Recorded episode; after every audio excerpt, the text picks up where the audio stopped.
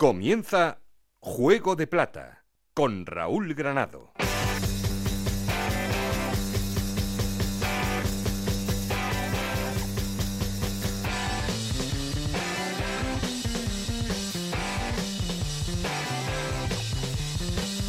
¿Qué tal? Muy buenas, bienvenidos a Juego de Plata, el podcast de Onda Cero en el que os contamos todo lo que pasa en Segunda División.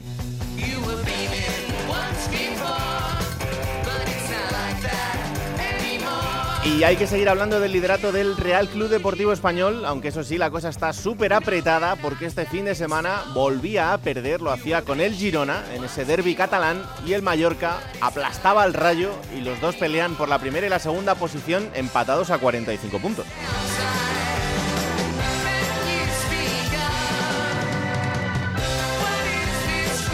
Almería, Rayo Sporting y Leganés son los cuatro aspirantes a intentar llegar a estos dos de arriba, aunque cada vez más complicado porque la diferencia entre todos va siendo mayor. El Almería es ese gran aspirante a colarse entre los otros dos y además tiene un partido menos. A pesar de que este fin de semana se quejan y mucho de un gol con el que luego hablaremos con Juan Antonio Manzano frente al Sabadell, que terminaban empatando y perdiendo la posibilidad de sumar de tres.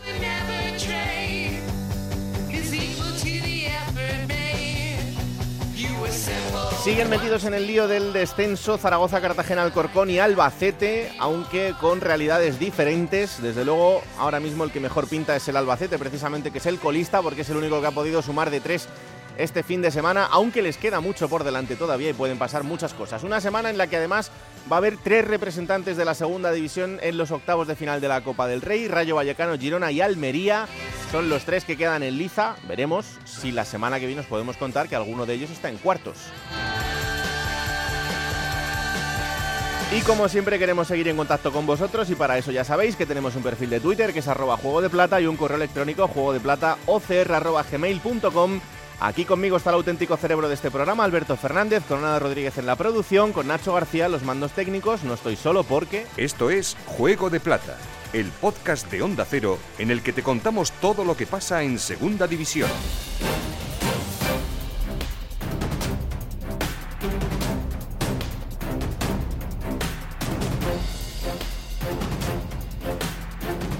Arrancamos titulares en Mallorca porque el Real Club Deportivo Mallorca aplastó al Rayo. En eh, apenas 20 minutos le marcó tres goles Paco Muñoz.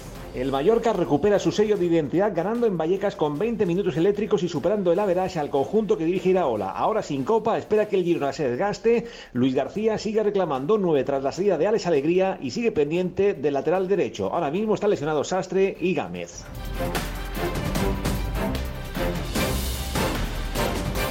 El Almería se queja amargamente de un gol recibido y de un empate frente al Sabadell. Onda cero Almería, Juan Antonio Manzano.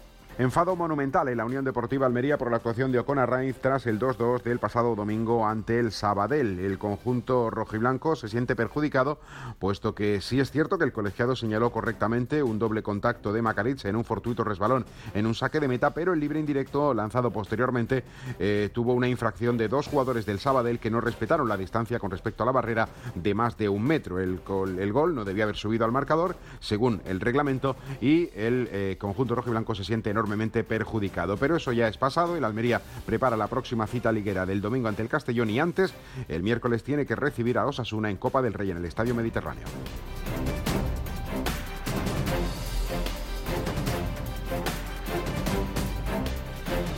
El Mirandés pelea por evitar la zona baja de la clasificación e intenta alejarse como puede. Onda cero en Miranda, Roberto Vascoy. Victoria muy importante la lograda por el Mirandés ayer, además con mucha solvencia, con esos dos goles de Cristo en la primera mitad, con otro gol anulado por el Bari, en definitiva poniendo fin a una mala racha. El equipo llegaba en el peor momento de la temporada, con tres derrotas consecutivas, cuatro si incluimos la eliminación que opera frente a la Rozas, y ayer volvió a recuperar sensaciones tanto en el juego como en los resultados, y mira ya a las posiciones de playoff, que se quedan a cuatro puntos y se aleja ya del descenso, que está a diez puntos, aunque el objetivo del conjunto rojillo sigue siendo muy claro, permanecer una temporada más en la segunda división. Y el Zaragoza, que sigue en esa pelea particular por intentar salir de abajo este fin de semana con una derrota importante frente al colista Onda Cero Zaragoza. Rafa Feliz. Nuevamente situación de preocupación en el Real Zaragoza después de la derrota del pasado viernes que vuelve a situarle en puesto de descenso de categoría. El arbitraje es el que acusa todo el zaragocismo del pasado viernes, sobre todo con el penalti que supuso la derrota, además de la mala suerte por los cuatro balones que dieron en el palo. En este momento el Real Zaragoza la ocupación principal es la incorporación de futbolistas de cara a esta segunda vuelta. Se espera la llegada de varios futbolistas para intentar mejorar la plantilla.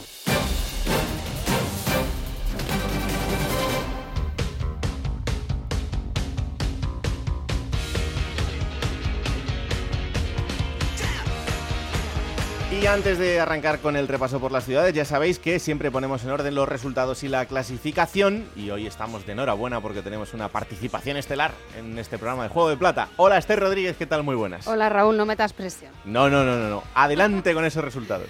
Pues Cartagena 0, Mirandés 2, Las Palmas 2, Leganés 1, Castellón 2, Sporting de Gijón 0, Logroñés 0, Real Oviedo 0, Almería 2, Sabadell 2, Málaga 0, Ponferradina 2, Girona 1. Español 0, Lugo 2, Tenerife 0, Rayo Vallecano 1, Mallorca 3, Albacete 1, Real Zaragoza 0 y Fuenlabrada 0, Alcorcón 0. En cuanto a la clasificación, sigue líder el español con 45 puntos, los mismos que el Mallorca. Almería es tercero en zona de playoff con 42 puntos. Rayo Vallecano 37, Sporting de Gijón 36 y Leganés 34, los mismos que la Ponferradina ya en séptima posición. El Girona tiene 33, Las Palmas 32, el Lugo 31, Mirandés eh, tiene 30 puntos en la posición número 12, el Oviedo con 28, Fuenlabrada 28 también, los mismos que la Unión Deportiva Logroñés, en Málaga los mismos también 28 puntos, Tenerife con 26, y Castellón tiene 26, Sabadell 21, Zaragoza 20 y ya en zona de descenso, el Alcorcón con 20 puntos, los mismos que Cartagena, y el Albacete con 18. Sabía yo que había que darle el toque de calidad, porque al final hablo demasiado con Alberto Fernández y mientras vuelve Anita Rodríguez, que la semana que viene cruzaremos los dedos, estará otra vez por aquí, pues hoy teníamos a Esther. Un placer y muchas gracias. Pues eso, que vuelva Anita pronto, que la echamos de mucho de menos. Claro que sí. Un abrazo, Esther. Hola, subdirector, ¿qué tal? Muy buenas. Hola, Raúl, muy buenas. ¿Qué tal el fin de semana de Segunda División? Pues hombre, solo ha dado el callo el Mallorca de los que están arriba, eso verdad. Desgraciadamente. Desgraciadamente. Para algunos, para el Mallorca no. Yo creo que se la ha devuelto al Rayo, ¿eh? Porque Sí. el Rayo ha estado durante media temporada. Eh, el temporada, único que ganó, el el único equipo que que ganó ganó. el Mallorca, pues se han Hala, devuelto. Tira para adelante. No, hombre, yo creo que ese gol tempranero hizo mucho daño. ¿eh? Sí, sí, sí. Eh, ya lo ha dicho Paco Muñoz, pero bueno, es un gol que al Rayo pues le, le mató, porque seguramente si el partido hubiera ido por otros derroteros, pues hubiera dado la cara. El Rayo tiene equipo para ello. Me gustó el gol de Advíncula, ¿eh? por cierto. Fue un buen gol. Eh, hace mucho esa jugada y además eh, es curioso porque él, que es lateral derecho, Es que la Advíncula hace- que ficha el Rayo hacía esos goles. hacía, hacía. Eh, cuando hace ese recorte hacia adentro y tira con la izquierda, de vez en cuando le sale bien. Y cuando le sale bien son golazos, porque ha marcado ya dos o tres de esos. El problema es que para el resto pues va un poco más justo. Y muy meritorio, por cierto, luego lo hablaremos con Gancedo, pero el empate de, del bueno, el Sabadell y la victoria del Castellón. Sí. Son dos equipos que están abajo. El Castellón, entrenador nuevo, victoria segura, como se suele decir, no ha pasado lo mismo en Cartagena. Y el Sabadell es el único de los siete últimos clasificados que no ha cambiado de entrenador, que sigue Antonio Hidalgo. Y eso creo que también pues, es de, de reconocer ese mérito. Hay cuatro nombres, Raúl, que querría destacar por encima de todos de este, Sí. de este fin de semana, de esta jornada, ¿no? Uno, hoy vamos a tener un programa muy del Bierzo, muy de la Ponferradina, Sí. pero hay que destacar a un jugador que además hace el primer gol el otro día, que es Oscar Silva. Oscar Silva, eh, recordamos, futbolista que llegó a la Ponferradina en Segunda División B, que lleva estos dos años también en, en el fútbol profesional, que el otro día hace el gol, que es un futbolista muy importante para el equipo, que quizá no luce como otros, pero que es un jugador que siempre está ahí, con, con ese trabajo. Me gustó mucho además mm, las portadas que le dedicaron el otro día en, en Ponferrada después del partido, la ley de la sierva, ¿eh? Que muy bien traído. Muy bien traído. sí. Otro jugador también con esas características que mm, pues también hay que reconocer su, su trabajo, ¿no? Que es, mm, como llaman en Lugo, don Fernando Seoane Antelo. Porque a sus 37 años sigue dando ejemplo a muchos. El otro día en esa victoria el Lugo fue un futbolista también muy importante y que creo que para los chavales de la cantera o los jóvenes que llevan llegando a Lugo, pues es un ejemplo absoluto Fernando Seoane que, como digo, a sus 37 años sigue dando un rendimiento, pues hombre, bastante notable para el fútbol profesional. Otro nombre, Sergio Ruiz. Ya le he comentado alguna vez, pero es que el jugador de Las Palmas el otro día también hace un gol, pero es el mejor prácticamente de la Unión Deportiva Las Palmas. Es un futbolista que el año pasado estaba mmm, prácticamente alicaído con ese descenso del Racing de Santander, a pesar de que eran los más importantes de la plantilla. Pero este año con la Unión Deportiva Las Palmas, Pepe Mela han conseguido sacarle un rendimiento que no te voy a decir para primera división, que igual sí, eh, pero esa, posiblemente pueda aventurarme, pero es un futbolista para estar en un equipo de zona alta de segunda, ¿eh? es un futbolista con mucha, mucha calidad y que además sostiene el centro del campo él solo. Y el último, eh, Cristo González. Oh. Cristo González lleva dos partidos con el Club Deportivo Mirandés, debutó la jornada anterior y ya en esta ha hecho dos golitos, hizo un larguero. El penalti lo tiene de maravilla, pero es que el segundo gol. Claro, el es, segundo gol es un golazo. Es una jugada, es que es para verla, es un recurso técnico impresionante de, de Cristo González. Alguna vez lo, lo, hemos comentado aquí. El Mirandés es un equipo que juega bien, pero que le falta puncha arriba, le falta un delantero que haga goles. Bueno, pues ya tiene a Cristo González y para mí hay que reconocerle que es una buena noticia que haya vuelto a, a, la segunda división. La verdad es que sí. A ver si podemos hablar con él alguna de estas semanas y, y, nos cuenta un poco cómo ha sido ese periplo, porque hay que recordar que ya estuvo en el, en el Tenerife, jugador eh, de la cantera del, del, Real Madrid. Y tiene la que ahora, Huesca. Sí, luego estuvo en el Huesca y ahora está cedido por Udinese en el, en el Mirandés. Bueno, pues estos son los nombres que ha elegido Alberto. Vámonos hasta la redacción de Radio Estadio para conocer ese ranking particular que tenemos junto a ellos. Y como siempre, eh, saludo al gran Alberto Collado. Hola Alberto, ¿qué tal? Muy buenas. ¿Qué tal compañeros? Muy buenas. Bueno, vamos a elegir ya a los cuatro mejores para mí de esta jornada. Me voy a quedar con Abdón Prats, con el delantero del Mallorca que parecía que no contaba, empezó a marcar goles y ahí sigue el hombre. El sábado hizo el 0-2 en Vallecas y dejó encarrilado el encuentro a los 13 minutos, que se dice pronto. También me voy a quedar con dos porteros, con Juan Carlos y con Caro. Con Juan Carlos, con el portero del Girona, porque mantuvo su puerta a cero ante el líder de segunda, hizo un buen partido. El Girona no marca muchos goles, pero tampoco los encaja y buena parte de la culpa es de Juan Carlos. Y como decía, también me quedo con Caro, con el portero de la Ponfe, porque cuajó un gran partido en Málaga en un encuentro que estuvo abierto hasta el final. Así que esta semana elijo a dos porteros y acabo con Álvaro Lemos, con el defensa de Las Palmas. Provocó el penalti en el 86 que acabó dándole la victoria al final al conjunto canario de Pepe Mel. Eh, y bueno, pues eh, ya han logrado ganar consecutivamente a Mallorca y Español, que encabezan la tabla. Ahora también lo han hecho ante el Leganés. Y Álvaro Lemos es un futbolista por el que tengo especial sensibilidad. Ha sido clave esta jornada, así que me quedo con Abdon Prats, con Juan Carlos, con Caro y con Lemos. Gracias Alberto, como siempre, por esta labor de scouting que hacéis entre Alberto Fernández y tú para traernos a los mejores cada jornada y hacer ese ranking que tenemos ahí en eh, conjunto con la redacción siempre perfecta de Radio Estadio. Vamos a arrancar con el repaso por las ciudades y, como siempre, hay que empezar por el líder, porque el líder sigue siendo el español, pero hay que le estamos viendo flojear un poquito y parece casi una herejía decir esto, pero, pero sí, de vez en cuando tropiezan y este fin de semana perdían en ese derby catalán 1-0 frente al Girona. Compañero José Agustín Gómez, ¿qué tal? Muy buenas. Hola, muy buenas, ¿qué tal Raúl? ¿Qué le pasó al equipo el otro día?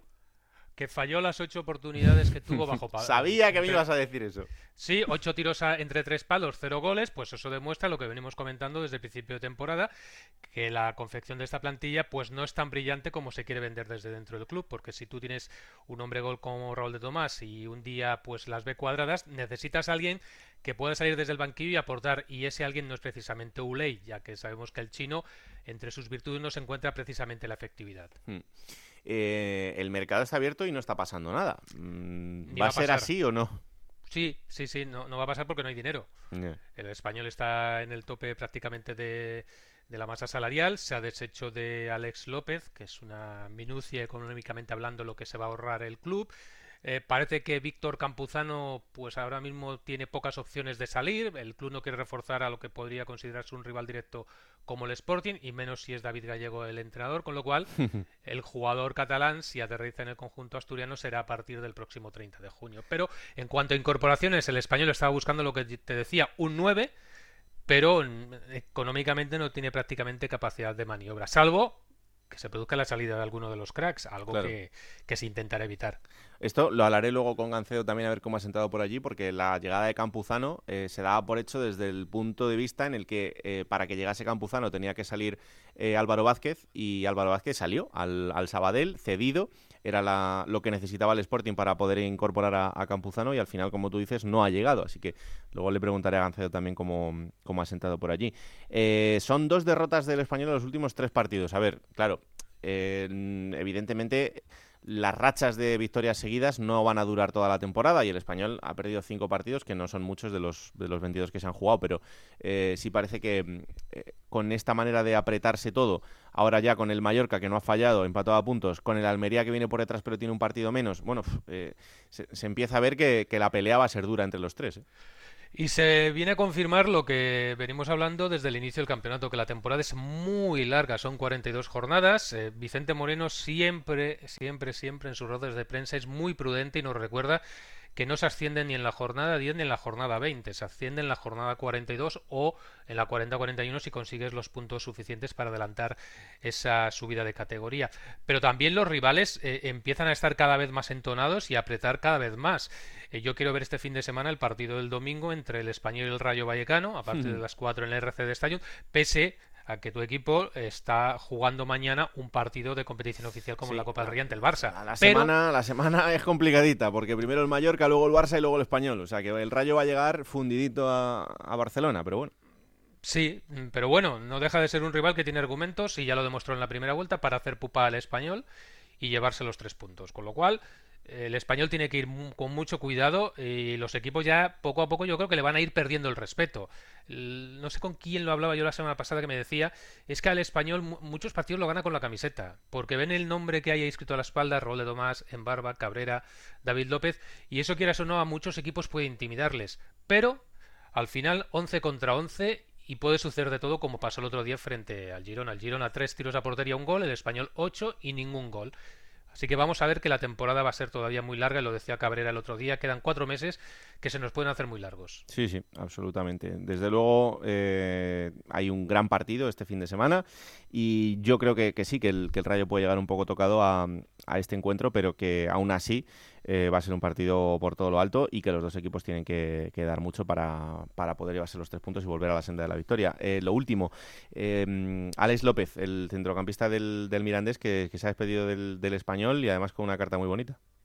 Sí, es un chaval que lleva desde pequeñito vistiendo la camiseta del español. La ilusión suya, como la de muchos que han pasado por ese fútbol base, es asentarse en el primer equipo. Es complicado. Mm, se está viendo que hombres como por ejemplo Melendo pues ha perdido un poco de protagonismo después de empezar muy bien la, temporada. Porque no es fácil asentarse en un equipo profesional eh, de segunda o de primera división. Y Alex va a tener que salir a buscar eh, su futuro en otro lado. En este caso va a ser en el Mirandés. Yo creo que el conjunto castellano va a tener un buen refuerzo en el centrocampista. Va a ganar mucho trabajo, va a ganar lanzamiento de larga distancia, siempre y cuando se le dé confianza, algo que no sucedió la pasada campaña cuando se fue cedido al Lugo. Pues le deseamos toda la suerte del mundo porque el español sigue siendo ese sitio del que salen buenos jugadores a pesar de todos los que lo impiden. José, un abrazo grande. Otro. Chao, chao. Vamos hasta Almería, que está quejoso el muchacho. Están quejosos porque empataron a dos con el Sabadell y que si el árbitro, que si la barrera, que a ver, ¿qué pasa, Juan Antonio Manzano? Hola, Raúl, ¿qué tal? Muy buenas. Muy buenas. Está la cosa eh, calentita. Sí, sí, está calentita por, por, por la actuación de raíz. Antes que nada, y, y teniendo en cuenta que obviamente siempre hay la sensación cuando hay una queja sobre, sobre alguna decisión arbitral, pues da la sensación un poco de reducir méritos al contrario. Y, y, yo quiero empezar todo esto eh, poniendo en valor el extraordinario partido que cuajó el Sabadell en el Estadio de los Juegos del Mediterráneo, que por supuesto mereció como mínimo el empate y, bueno, pues con un poquito más de acierto igual se podía haber llevado la victoria. Eso para empezar, o sea, aquí no es mm. una eh, queja ni una reducción de méritos ni nada relativo al eh, Centro de Deportes Sabadell, que insisto, hizo un grandísimo encuentro, eh, sabiendo cómo taponar las eh, mejores virtudes del conjunto rojiblanco. Y así transcurrió el partido, ¿no? Pues más o menos con un encuentro gris de la Almería, pero claro, en el minuto 85 se ha dado una circunstancia y una jugada que yo no la había visto nunca, eh, es verdad que el reglamento ha cambiado en su regla 16, eh, si no me equivoco, tengo por aquí la chuleta para no equivocarme de reglas y que luego no me, no me, pongan colorado. Eh, es la regla 16 correctamente, la que tiene que ver con el saque de meta, donde refleja, y esto es un cambio con respecto a, a, lo que ha sido la pauta habitual. Hace dos años, como sabéis, como sabe todo el mundo, se permite que haya eh, ya jugadores. Eh, a ver, un saque de meta normalmente lo hace el portero, ¿vale? Pues que haya un par de, defensores dentro del área, propios del que saca, y, eso se permitió desde hace un par de años. Bueno, pues con esa eh, modificación se introdujo otra relacionada a las infracciones o las, y las sanciones, por supuesto, dentro de esa acción que en el punto 2 dice, si una vez que el balón esté en juego, el jugador que ejecutó el saque de meta volviera a tocarlo antes de que lo toque otro jugador, se concederá un libre indirecto. Esto es una regla que se modificó hace dos años con ese cambio, como decíamos antes, de que haya jugadores eh, del equipo que saca dentro del área. Y eh, ¿Para qué nos vamos a engañar? Esto lo saben los árbitros y muy poquita gente más. Eh, eh, todo el mundo recordaba que en otras ocasiones pues hubiera repetido el saque de meta, ¿vale? ¿Qué ocurre? Pues que esto supuso un libre indirecto dentro del área pequeña, bueno, en la frontal del área pequeña, lo que lo que es una acción, pues bueno, de, casi gol inminente, ¿no? Bueno, hasta ahí Mucha polémica hubo alrededor, pero lo con Arraiz es evidente que eh, aplicó correctísimamente el reglamento y, por mucha queja, por mucha sorpresa, pero la norma es como es. Ahora bien, se produce el lanzamiento del libre indirecto. Eh, aquí nos vamos ahora a la regla 12, que es la que dice que eh, se debe mantener una distancia, si la barrera la forman más de, perdón, tres o más jugadores, una distancia de un metro con respecto a la barrera mínimo. Y es ahí donde en el lanzamiento de la falta había dos futbolistas, uno es Guruceta, el otro no he sabido identificarlo, pero que estaban pegados. Hay uno donde Macarice casi le toca el culo, con lo cual un metro no puede haber, y el otro está junto al palo y Centelles, y por tanto un metro tampoco puede haber. Y esa ahí la queja, ¿no?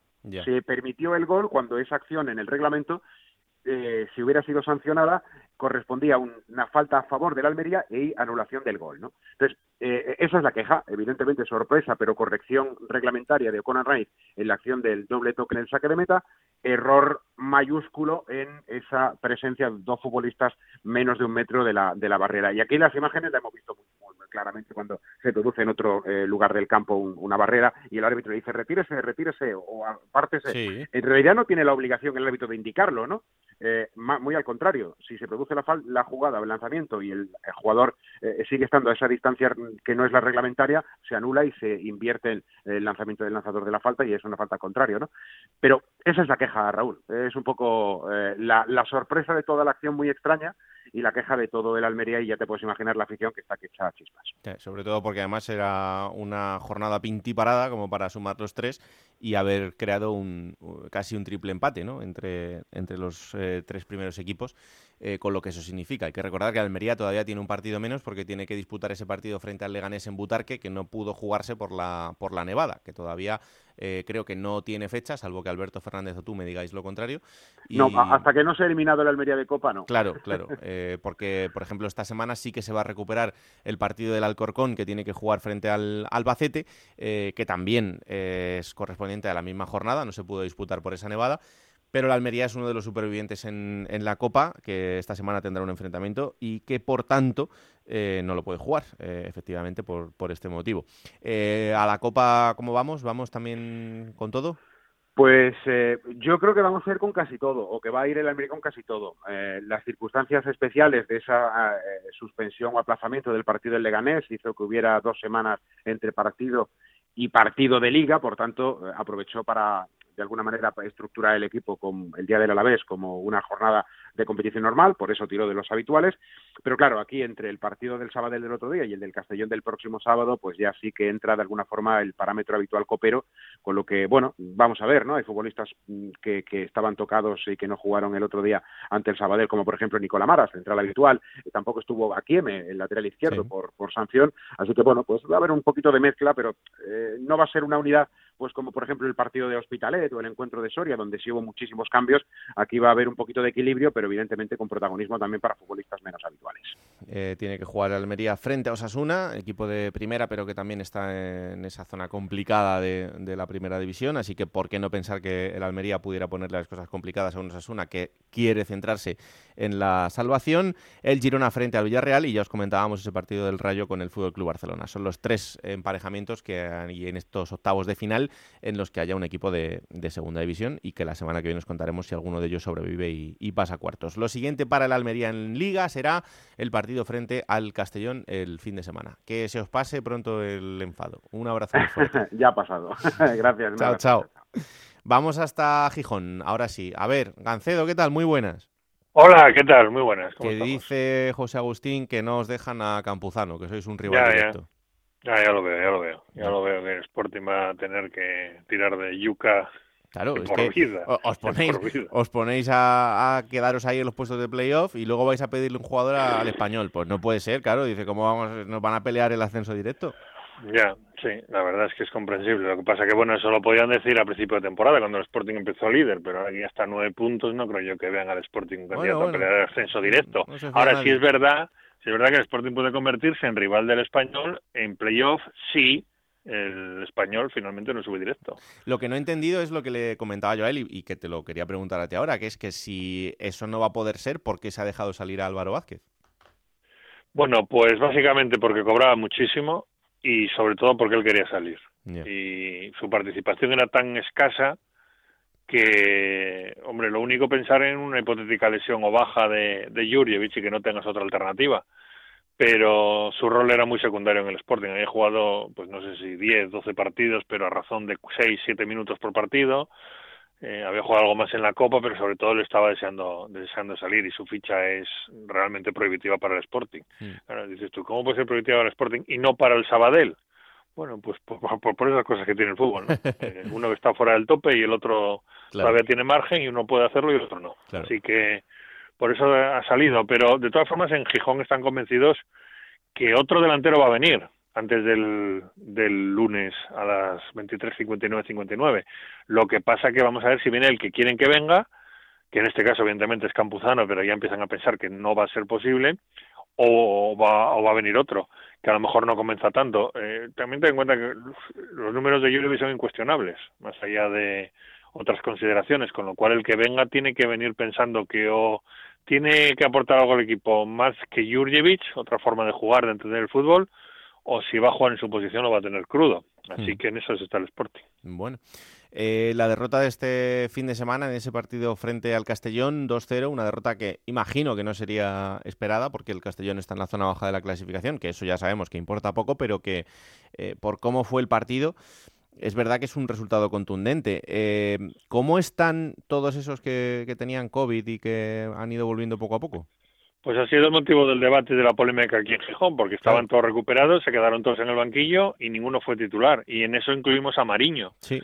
Con lo cual el debate está abierto, sobre todo cuando el equipo pierde. La verdad es que el equipo perdió en Castellón como ganó muchas otras veces cualquier partido. Yo creo que incluso jugó mejor en Castellón que en otras ocasiones en las que sí ganó, pero en este caso el Castellón marcó primero y al Sporting le fue imposible ver puerta. Tuvo una muy clara mi amigo, que se quedó solo ante el portero, definió como un pre-Benjamín y luego y luego tuvo el penalti Carmona que lo lanzó francamente mal y además hay una imagen en la que se ve que Jurevic no entiende que lo tire Carmona.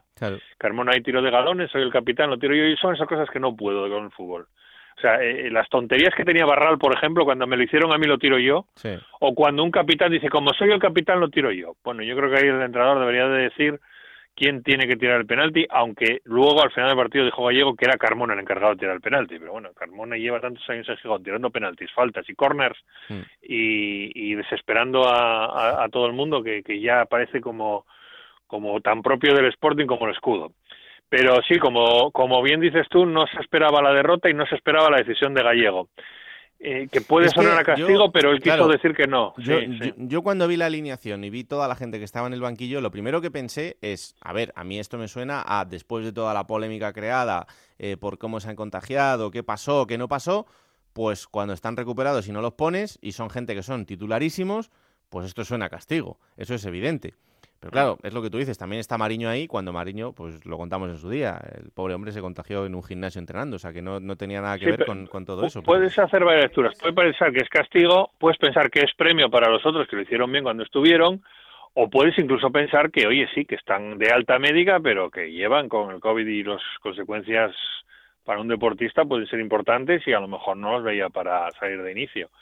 La verdad es que de todos el que más sorprendió fue la suplencia de Mariño pero también te digo que si juegan todos los que venían jugando y quita a Cristian Joel para poner a Mariño, ¿qué puede pensar Cristian Joel? O sea, soy yo el único culpable de todo. En fin, yo creo que fue eh, porque fue este partido y porque y porque sería así, pero vamos, estoy convencido que el próximo domingo frente al Cartagena ya recobrará más o menos la normalidad el 11 de David Gallego, al que por supuesto ha hecho lo que ha querido y nadie lo ha cuestionado porque, porque aquí es prácticamente Dios con lo que está haciendo con la plantilla. Pero sí es verdad que sorprendió y sobre todo, claro, se le tiraron los puñales cuando el equipo perdió. Hmm. Eh, lo siguiente, como tú bien dices, es el Cartagena, así que cuidadito que es otro de la zona baja. ¿eh? Sí, fíjate tú que en la primera vuelta ganó a los tres por 1-0 ganó al Castellón en el Moinón 1-0, ganó en Cartagena 0-1, ganó aquí al Logroñés 1-0 y son los tres primeros equipos de la segunda vuelta y con el primero ya ha perdido. Así que vamos a ver si ahora no tira por tierra lo que ha hecho. De todas formas, el problema no es perder en Castellón, sino que se te acercan los demás. Ganó la Ponfe, ganó el Girona, ganó Las Palmas y ya está compartido los tres prácticamente. Así que esto se le va a hacer largo al Sporting, pero eh, ha venido bien lo del COVID a entenderme entre comillas, porque ha quedado el equipo tan mermado hmm. que ahora al tenerlos todos parece que tiene un plantillón. claro, donde decías tú que qué equipo, que qué corto era la plantilla, que qué larga se le iba a hacer la temporada, ahora dices tú, no, no, que va, ahora al revés. Tenemos un plantillón, tenemos 18 futbolistas con ficha profesional. Así que, bueno, ahora 17 sin Álvaro Vázquez. Así que a ver hasta dónde llega el Sporting, la verdad. Bueno, los argumentos son los mismos esperar la oportunidad, defender bien.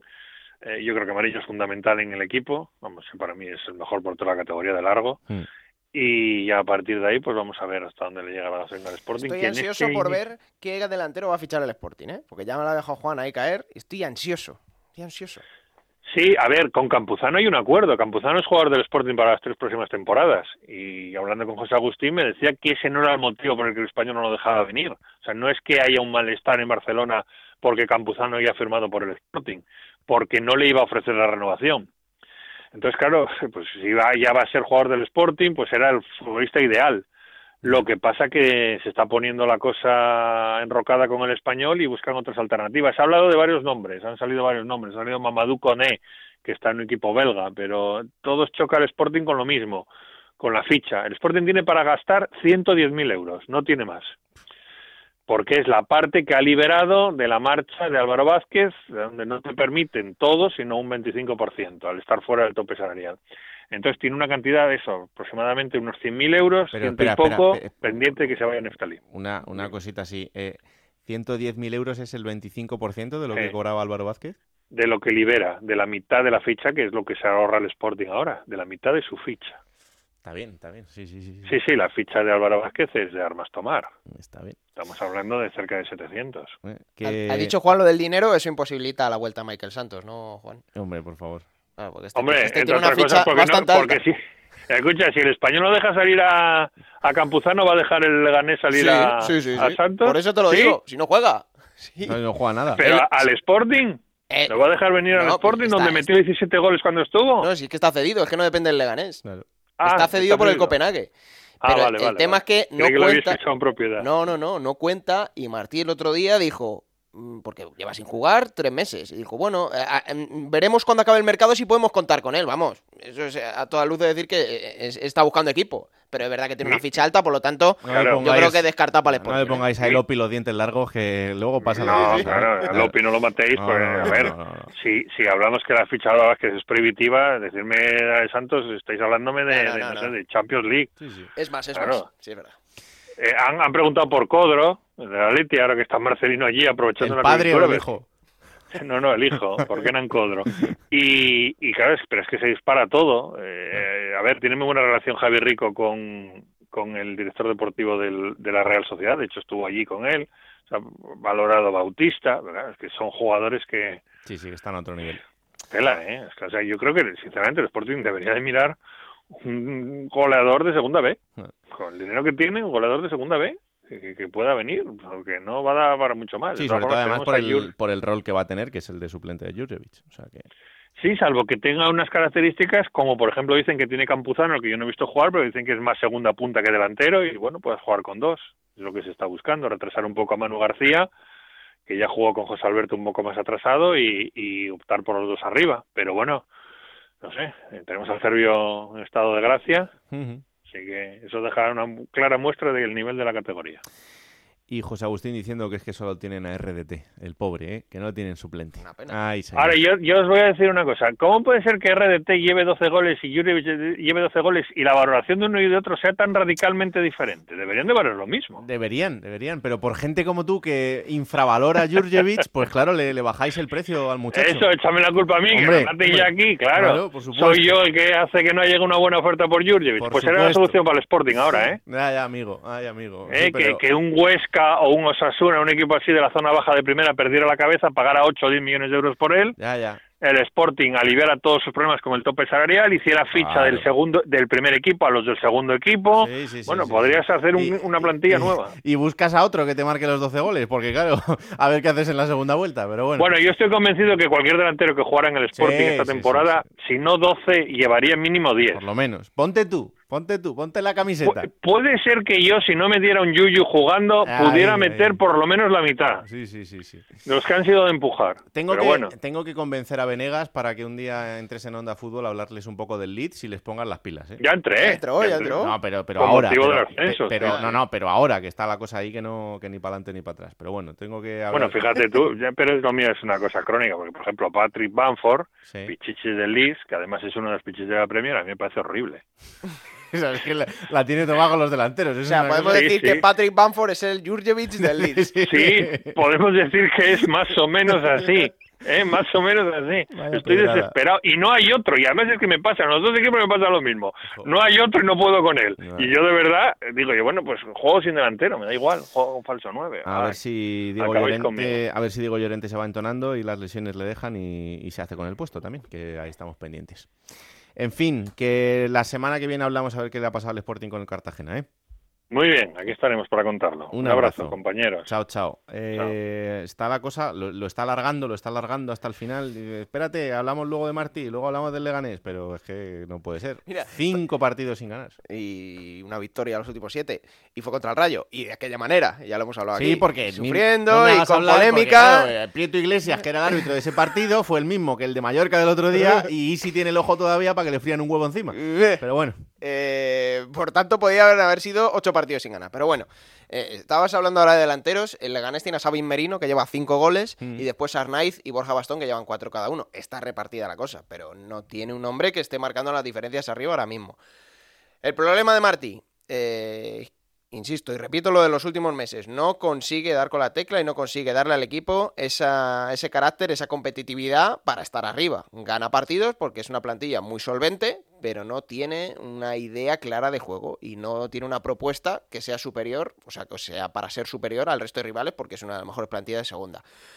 Bien, el otro día eh, ya habían avisado desde una parte del club, desde el Club Deportivo Leganés, de que si el partido contra la Unión Deportiva Las Palmas se perdía, Martí podía estar con la soga al cuello, se me entienda, ¿vale? Para ser destituido como entrenador del Leganés. ¿Qué ha pasado? Que eh, ha habido una falta de previsión, el club ha reaccionado tarde, después de la derrota contra la Unión Deportiva Las Palmas hubo una reunión, eh, a primeros de esta semana también ha habido reuniones, dieron dos días libres para la vuelta al miércoles, dos días libres para pensar, hablar y reunirse. No han encontrado un entrenador de momento que se haga el cargo del equipo, por lo tanto no pueden echar a Pep Martí. Pero llegada esa disyuntiva, hay que decir que hay una parte del Club Deportivo Leganés que era favorable a echar a Martí desde el principio, ya estaba avisado, vamos a decirlo claro, la propiedad del club no quería que siguiera el entrenador balear, pero por parte de la dirección deportiva y secretaría técnica sí que estaban convencidos de que Martí era la buena opción para el Leganés de cara a lo que acabe el curso.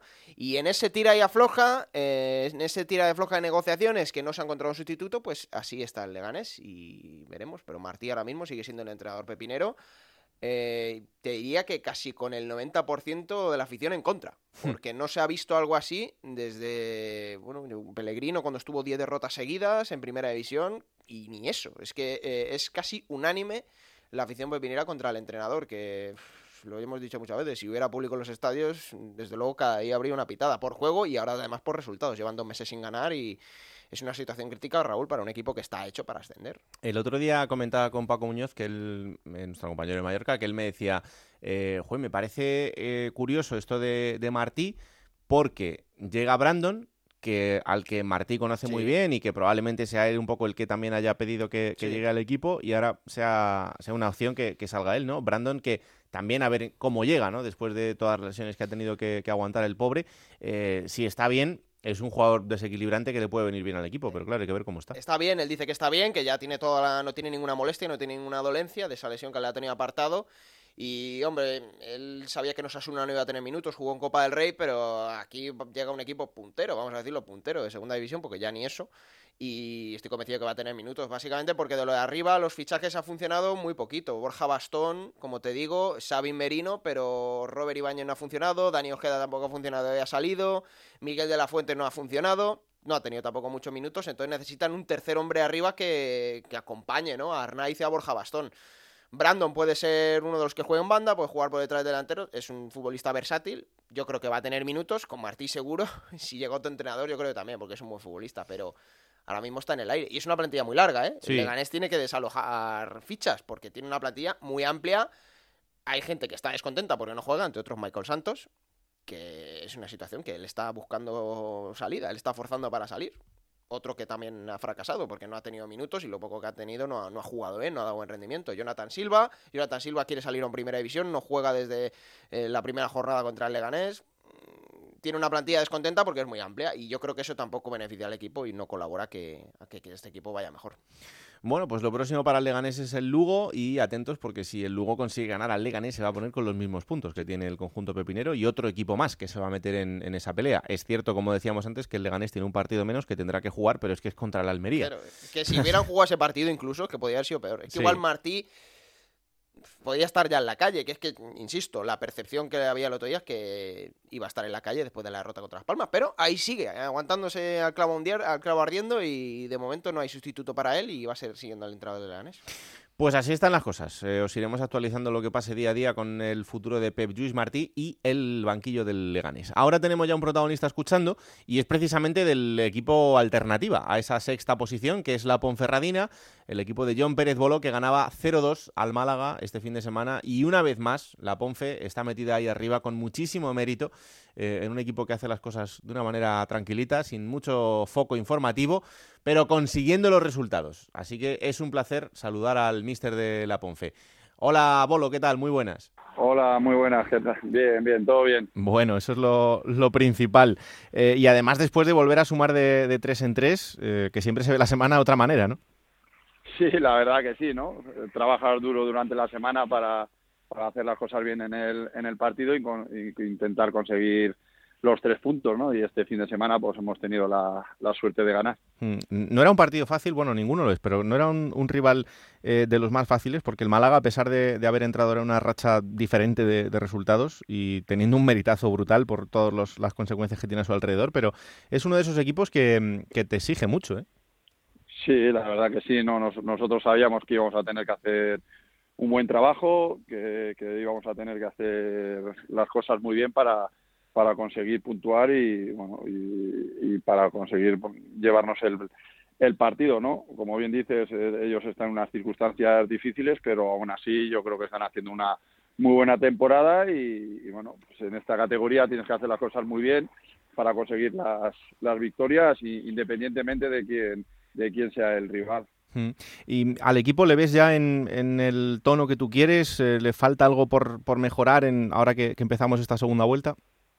Bueno, en, fútbol siempre tienes que, mejorar, ¿no? Y, pulir eh, defectos, ¿no? Yo al equipo le veo bien, porque nosotros tenemos una forma de jugar y una, una forma de, enfrentarnos a, los rivales, pues, bueno, pues que llevamos mucho mucho tiempo juntos con, con jugadores que llevan conmigo muchas muchas temporadas y, sabemos cómo tenemos que enfrentar los, los partidos y pues equipo intenso, fuerte, que, que intente cometer pocos errores, no no, no, no renunciar a, a, buscar portería contraria lo más rápido posible para, hmm. para crear problemas al, al equipo rival y, bueno pero pero en fútbol siempre tienes que, que mejorar y siempre tienes que, que meter cosas cosas nuevas porque al final pues todos todos nos conocemos y, hay que intentar sorprender al, al rival también. Y esa séptima posición que tiene el equipo eh, en estas jornadas es la eh, el punto en el que quieres estar. Eh, evidentemente, cuanto más alto mejor, ¿no? Pero ¿lo ves factible el poder estar ahí hasta el final y, soñar con, esa posibilidad de entrar en el playoff? nosotros, desde que llegamos a la Ponferradina, tenemos una forma de, planificar las temporadas y, de afrontar las, las temporadas, ¿no? Nosotros solo nos vamos a fijar en el partido más inmediato porque estamos hablando que, en esta categoría hay mucha igualdad, que hay muchísimos equipos importantes y lo que queremos es vivir el presente. Y el presente es eh, que, por ejemplo, este fin de semana tenemos otro otro rival duro que vamos a, a, tener que hacer las cosas muy bien para conseguir los tres los tres puntos. A final de temporada veremos dónde dónde estamos. Eh, todos somos ambiciosos, todos queremos quedar lo más arriba posible pero creo que nuestro camino está, está claro y tenemos que intentar todos los fines de semana sumar, llegar cuanto antes al objetivo que nos marcamos a principio de temporada, que era la, permanencia, y una vez que, podamos conseguir eso, pues si hay tiempo de, conseguir algo más, pues eh, hay que hay que pelearlo, pero mm. nuestro objetivo lo, tenemos claro. Sobre todo porque al final el futbolista tampoco se puede confundir, ¿no? Y me explico que eh, el que las cosas vayan bien y te veas arriba eh, no puede significar que tú veas alguna cara que digas, parece que ya está todo hecho, porque claro, es que queda muchísimo por delante. Sí, queda toda una segunda vuelta. Eh, nosotros tenemos el ejemplo del, del año pasado, eh, que también fue un, año atípico por todo lo que, lo que sucedió, pero de estar peleando o hablando de poder entrar en, en playoff, hasta última hora tuvimos que, que pelear por, por la permanencia. Eh, esto es muy largo y, lo que tenemos que hacer es disfrutar lo que, de lo que estamos haciendo, disfrutar el, trayecto y bueno, pues a finales de temporada veremos dónde, dónde hemos podido llegar. Claro, os vienen ahora Zaragoza primero y después Alcorcón, son dos equipos de la zona baja, pero bueno, es lo que hablamos, ¿no? Eh, los peligros de, de, estos equipos, en el caso del Alcorcón, encima con un cambio de dinámica, como hemos visto con la llegada de Anquela y con el, Zaragoza también con el cambio de entrenador y lo que significa para un histórico el verse abajo, dos partidos muy complicados también, ¿no?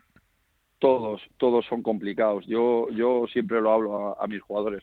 No tenemos que, mirar la clasificación. Tenemos que, plantear cada partido como si fuera una final.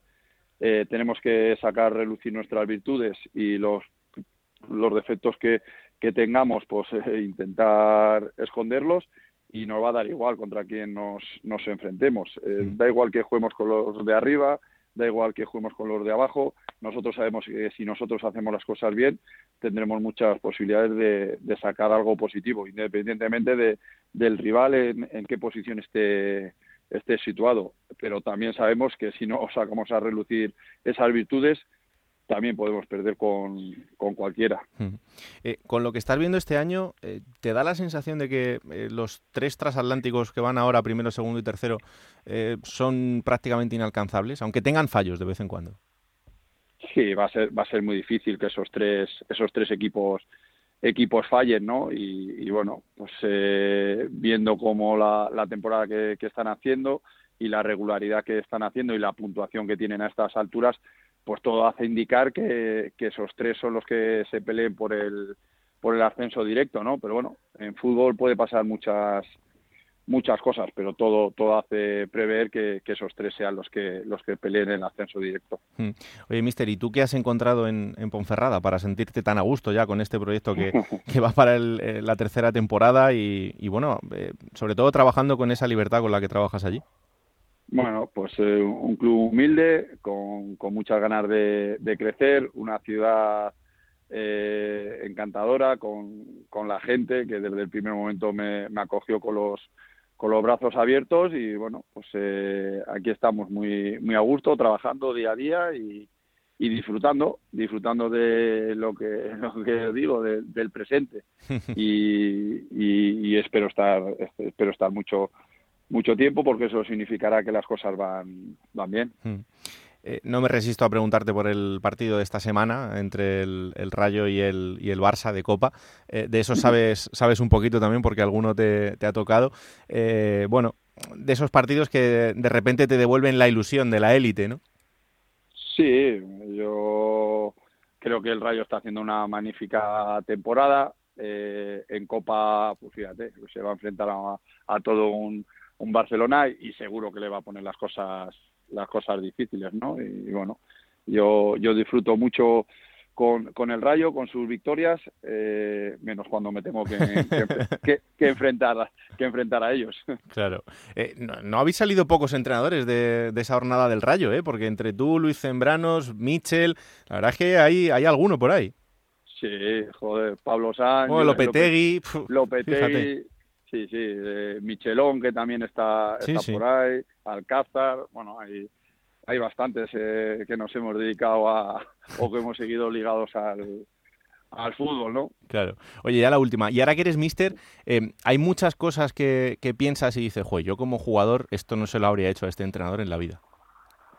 Sí, al final cuando estás en, eh, en el otro lado te arrepientes de, de muchas decisiones y, y de bueno pues de, no entender en, en, ese momento las decisiones que, que, tenían los, los entrenadores con los que has, has compartido vestuario no pero bueno eh, la vida es así. Cuando eres jugador yo siempre lo digo los jugadores son egoístas porque siempre buscan eh, su interés y, y, siempre pues bueno eh, quieren quieren crecer ellos pero bueno ese, ese egoísmo lo que tenemos que hacer los entrenadores es transformarlo en que sea bueno para, para el equipo, que esa ganar de crecer, de, de conseguir cosas, pues que, que remunden en, en el interés del, del equipo. Pero sí, la verdad que ahora que eres entrenador y si yo echara, echara para atrás eh, cuando era futbolista, pues eh, entendería mucho, mucho mejor las, las decisiones que, que tomaban mis entrenadores. Claro que sí.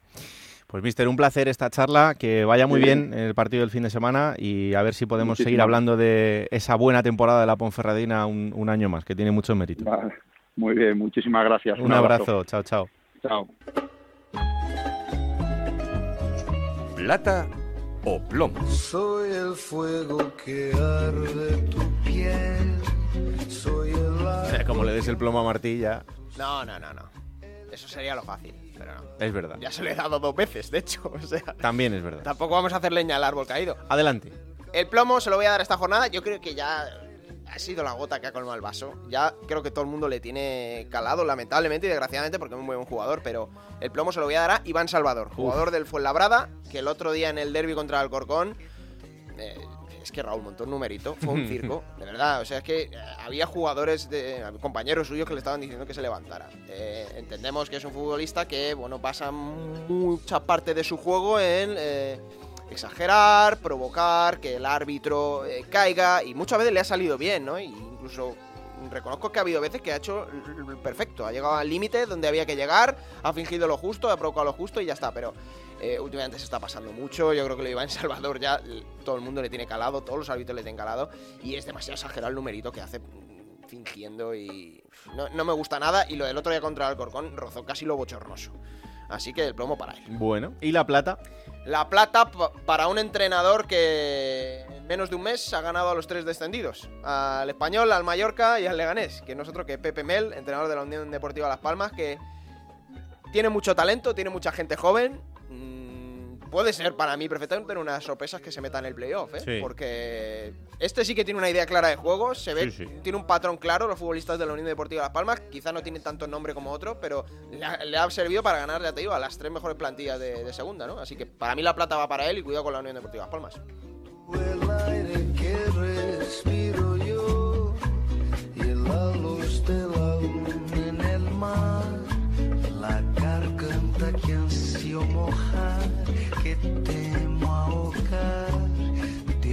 Vamos a jugar. En Onda Cero, la Liga Juego de Plata Hamel, el primer campeonato oficial de Juego de Plata en Futmundo.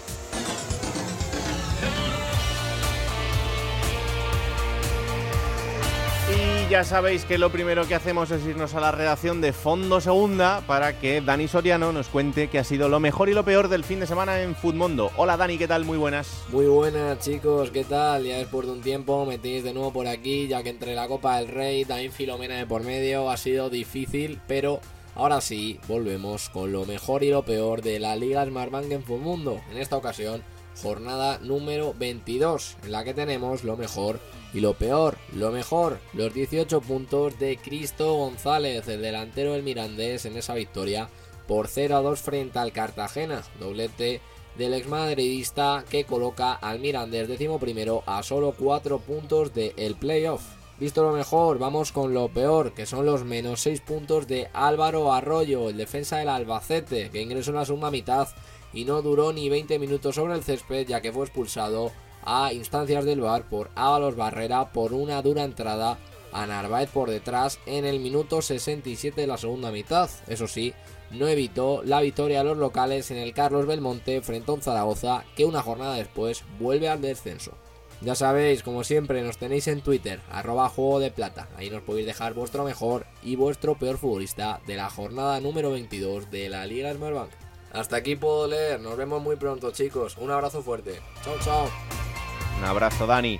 Bueno, pues 41 puntitos he hecho esta jornada. La verdad es que más o menos me han ido todos bien. Lo que pasa que en la defensa he tenido un desastre, porque claro, tenía Catena, eh, un cero, eh, Dirac Vila, un cero, y Manu Hernando, un cero. Pero los demás estaba todo bastante igualadito. Pero Es en que fin. Kattenbauer, después de jugar en Copa ahí delantero, yo creo Sí, que. sí. Bueno, a ver, es que el otro día no, no fue un buen día para ninguno. Bueno, yo 60 puntitos, ¿eh? No Eh, está nada mal. He vuelto pisando fuerte. 11 puntos de Mar Mateus, 7 de Iván Martín. Claro, arriba el único que me ha respondido es Raúl de Tomás. Estoy pensando quitarme a Jurjevic, ¿eh? Porque para lo que cuesta, no está dando muchos puntos últimamente. ¿eh? Vaya por Dios.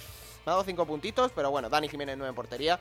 Me ha salvado bastante bien esta jornada, que la ha ganado con 102 puntos Iván Juárez. Claro, tiene al Girona entero. O sea, Das. Pablo Moreno, Estuani, Adai, Samusai, claro, 102 puntazos ha dado con esa victoria ante el Real Club Deportivo Español y hay que decir que ha habido nuevo líder, sorpaso en Sí. esta jornada, Lupa Cap. Hombre. Con 1.671 puntos ha superado a Javier Blanco Díaz, que llevaba yo creo que dos meses seguidos de líder, y le saca un puntito, ¿eh? 1.670 puntos, pero el nuevo líder, Lupa Cap. Pues ya sabéis lo que tenéis que hacer, seguir jugando con nosotros. ¿Quién te ha dicho que no puedes jugar a ser entrenador de la Liga 1-2-3? Con Juego de Plata, Futmundo y Hamel tienes la oportunidad. No pierdas más tiempo. Únete a la Liga Juego de Plata Hamel y juega con nosotros. Y momento ahora para coger esa máquina del tiempo que pilota Pablo Llanos para traeros los mejores momentos de los equipos de la categoría. Y esta semana ha elegido el día que el Rayo Vallecano le ganó al Real Madrid. Madrid.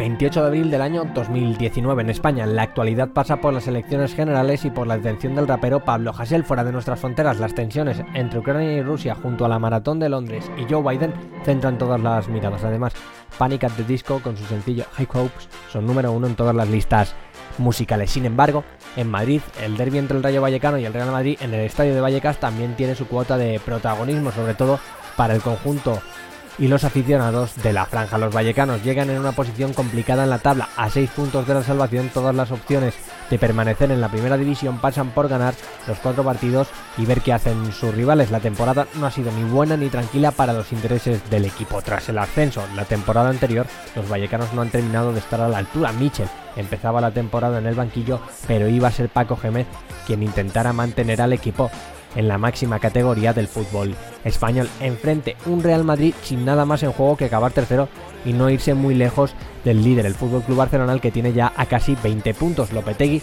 se hizo cargo del equipo a principios de temporada y Zidane, que había dimitido meses atrás, era el tercer inquilino del banquillo tras el entrenador vasco y Santiago Hernán Solar. Y Paco Gémez salía con Alberto, Tito, Galvez, Abdullah Alex Moreno, Mario Suárez, Uche Agbo, Pozo, Bebé, en Barba y Javi Guerra. Enfrente el Madrid de con Courtois, Carvajal, Barán, Vallejo, Marcelo, Llorente, Ceballos, Modric, Cross, Bale y Mariano González Fuertes pitaba el comienzo del partido y desde el inicio se veía qué equipo se jugaba algo y por qué el Madrid esa temporada estaba en la situación que estaba. Pasado el minuto 20 de partido, la oportunidad del Rayo de cobrar ventaja en el 23. Preparado en barba para lanzamiento del penalti bajo los palos Courtois. Qué grande se hace cuando abre los brazos. Allá va en barba, golpea en barba. Gol.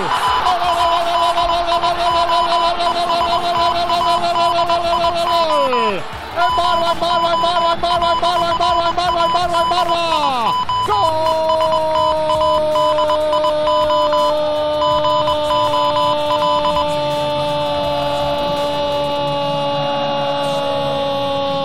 ¿De quién? Del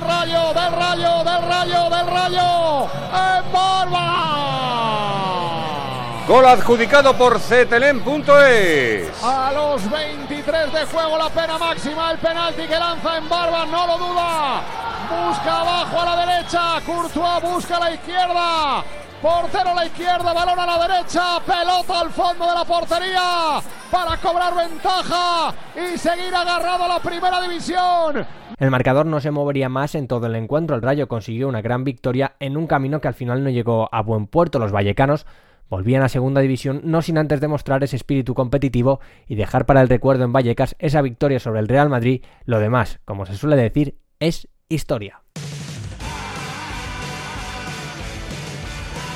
¿Cómo ha ido ahí a tocarme la fibra Pablito? eh? En la semana en la que el Rayo juega con el Barça. Ya Semana veremos, grande en eh, Vallecas. veremos a ver cómo estamos la semana que viene y lo que contamos. Esto, como bien dice Sandoval, es puerta grande o enfermería.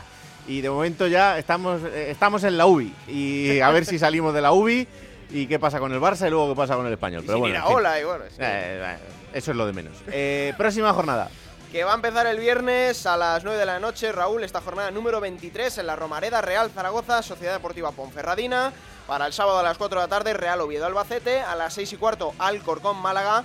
Y a las 8 y media, Mallorca Girona. Cerrará la jornada sabatina a las 9 en el Juegos del Mediterráneo, Unión Deportiva Almería.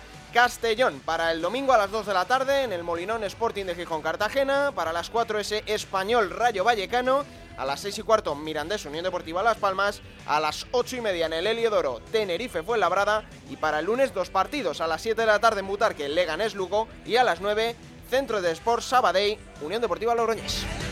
Pues ya sabéis, todo esto el fin de semana, cada partido en Radio Estadio, el domingo el resumen en el Transistor y aquí estaremos el martes para contaros todo lo que haya pasado. Esto es Juego de Plata, el podcast Onda Cero en el que os contamos todo lo que pasa en la segunda división, disponible cada martes a partir de las 5 de la tarde en ondacero.es para que os lo descarguéis, lo compartáis y le digáis a todo el mundo que existe este bendito programa que hacemos con tanto cariño. Que la radio os acompañe. Chao.